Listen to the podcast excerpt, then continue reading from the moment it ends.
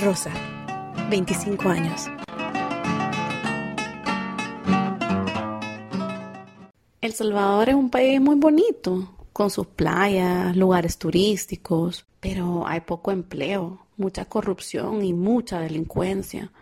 No te puedes meter a una colonia controlada por pandillas porque checan tu identificación. Si ven que tú no eres de ahí, puede que ya no salgas de la colonia. Nosotros vivíamos en un municipio con fuerte presencia de pandillas.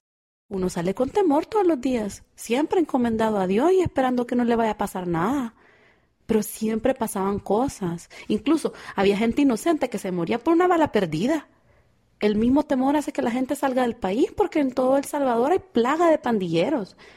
Desde que entras a una colonia sabes qué pandilla es. Por el graffiti, por los tatuajes que tienen, por los grupitos que se encuentran en las noches.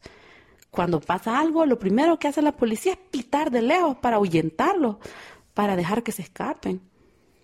Mi esposo era agricultor y ganadero, compraba y vendía reses. Como teníamos dos niños, a mí se me dificultaba trabajar. Me quedé en la casa, pero tenía una pupusería y un pequeño negocio donde vendía frutas y verduras. Pero las pandillas ven que te, te vas levantando y quieren de tu ganancia. Entonces es difícil progresar. Si no les pagas, te quitan la vida. Durante cinco años mi esposo le estaba pagando extorsión, 50 dólares la quincena. Él decía que había que pagarles para que no nos hicieran nada. Hace dos años mi esposo falleció en un accidente. Yo me quedé con el ganado, pero no es igual para una mujer. Pensé en quedarme solo con mi negocio, tenía bastantes clientes. Los pandilleros me querían extorsionar, me decían que si no les pagaba me iban a dar donde más me dolía. Pero yo no iba a acceder a eso. Además, yo había estado diez años con mi esposo. Y, y, no fue fácil que ya no estuviera. Los primeros tres meses no me sentía bien. Me entró una depresión, tenía insomnio, intenté quitarme la vida. Amanecer en el hospital de pura misericordia, estoy viva. Mi mamá me llevó al psicólogo, después empecé a levantarme. Al principio llegaron mi suegra y mis cuñados a consolarme, a apoyarme. Uno de ellos era miembro de la pandilla 18. Él llegaba con la cena, me preguntaba si algo me faltaba. Pero después empezó a decirme que estaba enamorado de mí, que quería estar conmigo, que se iba a hacer cargo del negocio de mi esposo. Yo le dije que no se podía, que yo lo estimaba, pero solo como cuñado. Y ahí empezó a decirme que si no estuviera con él, me iba a matar, que no podía estar con nadie más. Con ese problema que se me vino, yo ya no me acercaba a nadie, ya no hablaba con nadie, no pude ni estar en mi casa porque él sabía dónde yo vivía. Decidí vender las reses y cerrar la tienda. La casa se quedó ahí y me vine a escondidas con mis dos niños. No me llevé nada. A las seis de la madrugada salimos y agarramos autobuses para Tapachula. Estuvimos tres días en el camino porque no conocíamos Guatemala. En Tecunumán cruzamos en balsa y dormimos en, en la calle para amanecer cuando abriera la comar, porque solo recibían como a doce personas cada día. Estuve ocho meses en Tapachula para arreglar mis papeles el proceso era tardado, más porque entraron las caravanas. Estuve haciendo pupusas para vender con café porque en Tapachula lo que te pagan por el trabajo es muy poco, no más de 100 pesos al día y es bien matado. Además, se me hacía difícil porque no llevaba con quién dejar a los niños, no confío mucho en otras personas, porque a mí me pasó un accidente con un salvadoreño. Después de la muerte de mi esposo, yo estaba sola. A ese otro hombre lo conocí en Tapachula. Sí era mi pareja, pero él abusó de mí y quedé embarazada.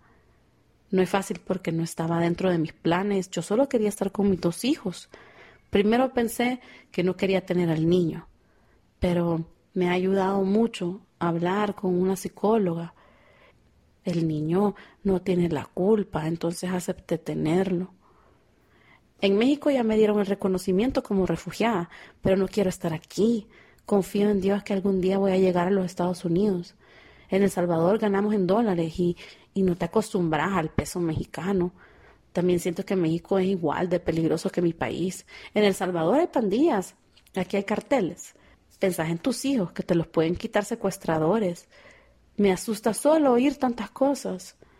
Quiero entregarme a migración de Estados Unidos a ver qué dice Dios. Si me deportan, ni modo, tengo que regresarme a México, porque acá tengo mis papeles de refugiada pero no voy a regresar a El Salvador, porque los problemas te siguen a todas partes. No quiero volver a vivir lo mismo.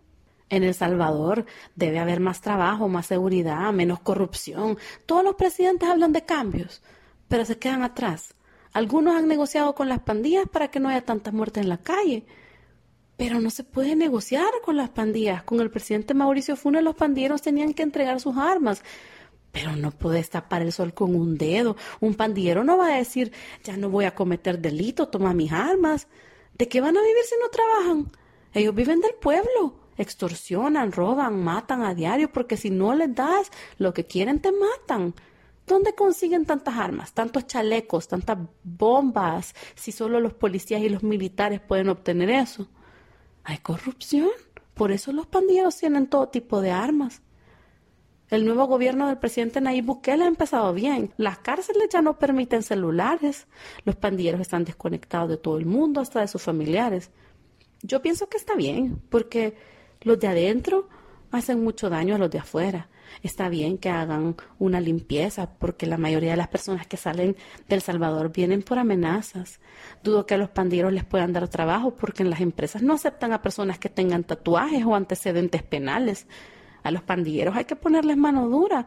Me han gustado muchas cosas que Nayib Bukele ha estado haciendo. Uno no pierde las esperanzas, vea que él haga algo por el país. A ver qué pasa. Hay que confiar en Dios.